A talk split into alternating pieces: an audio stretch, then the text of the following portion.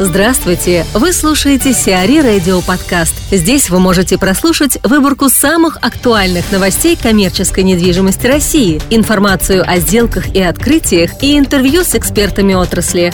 Чтобы прослушать полные выпуски программ, загрузите приложение Сиари Radio в Apple Store или на Google Play. Промзону у Савеловской и Хорошовской застроят. Зам мэра Москвы по вопросам градостроительной политики Марат Хуснулин анонсировал два проекта по застройке различной недвижимостью промышленных территорий в столице. Так, возле транспортно-пересадочного узла Хорошовская на территории двух заводов планируется построить жилье и офисы.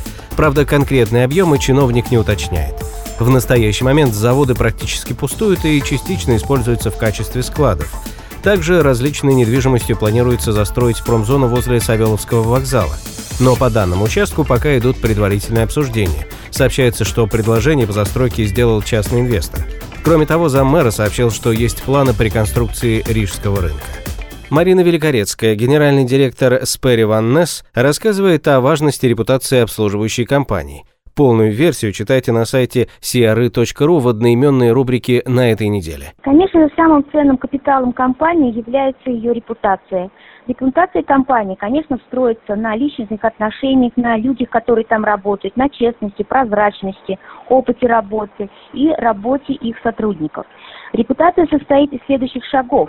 Это корпоративная этика, это цели и задачи компании, как как это будет все воплощаться, как это все понимается э, сотрудниками, которые работают в этой компании. И это все достигается путем э, бесконе... в общем-то, непрерывного обучения своих сотрудников. Также это очень важно, как она воспринимается репутация коллегами по бизнесу, недвижимости, которая э, была построена и как она э, предоставлена в определенном сегменте. Обычно компания достигает своей репутации в каком-то определенном сегменте, там по управлению недвижимости, коммерческой недвижимости, там э, жилых домов, бизнес класса А, Б или э, индустриальных, или складских. То есть она завоевывает, э, конечно же, репутацию в каких-то определенных направлениях. И бывает иногда порой ну, трудно как-то э, переместиться в другой сегмент, потому что уже репутация завоевана вот в каком-то определенном направлении. Ну, это, ну, над этим работают очень многие, если хотят поменять, в общем-то, направление, это тоже все решаемо. Но на, очень важный момент, что для общественности репутация компании а, возникает из двух направлений. Это она э, состоит из э, репутации а, владельца здания и, конечно же, от менеджмента а, и от сотрудников, которые работают на объекте.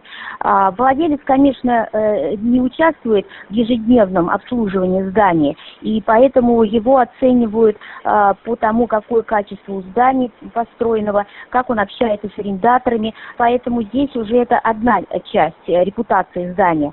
А вторая часть это, конечно же, персонал, который работает на объекте. Если персонал работает неграмотно, если у него есть какие-то к нему претензии серьезные, конечно же, надо его срочно менять для того, чтобы не испортить репутацию э, здания. Это очень важно. И также для владельца, если он э, обращается некорректно с арендаторами, если он не отвечает на их просьбы, не обязательно их выполнять, но хотя бы разговаривать с ними, объяснять э, причины, почему так или, или это, э, это, конечно, очень также влияет на э, репутацию здания и отношение к нему. И для этого, конечно, если у владельца есть такие проблемы, э, надо ему менять свое отношение. И порой это бывает, что нужно вкладывать деньги для этого здания, например, э, плохо работают э, какие-то инженерные системы, какая-то входная группа или так далее, арендаторы недовольны этим, конечно же, это надо все менять. Э, здесь вот вы, наверное, поняли, что репутация бывает у компании, репутация бывает у здания. Это все очень взаимосвязано, потому что по репутации здания судят о репутации компании, которая ее обслуживает.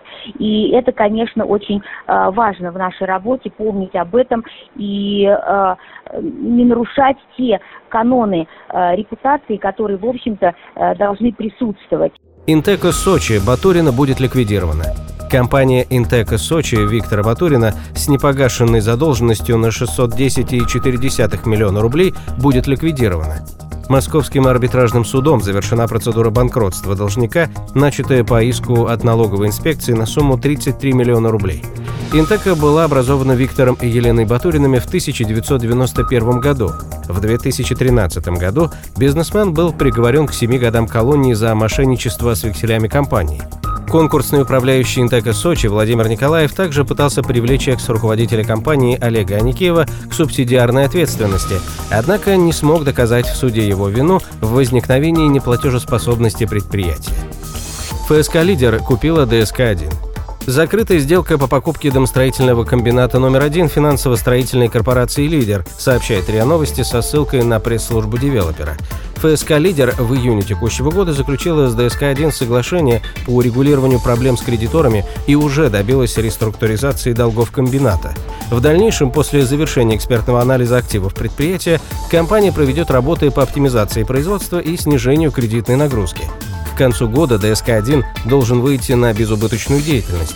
Сейчас заводы комбината загружены на 780 тысяч квадратных метров панелей в год, в то время как производственная мощность ДСК-1 составляет более миллиона квадратных метров. Алишер Усманов выделит 3 миллиарда рублей на ЦХГ. В Лужниках планируется построить центр художественной гимнастики на 50 тысяч квадратных метров, руководителем которого станет Ирина Винер. Инвестором проекта выступят структуры Алишера Усманова. Общий объем инвестиций составит порядка 3 миллиардов рублей. Ввести объект в эксплуатацию планируется в 2018 году. В настоящий момент ведется разработка градостроительной документации. Сиари Радио. Эксклюзивные рубрики «За и против», «Ноу-хау», «Ремейк», «Новые форматы». Слушайте в полных выпусках программ в приложении Сиари Radio. Приложение доступно в Apple Store и на Google Play. Более подробная информация на сайте siari.ru slash radio.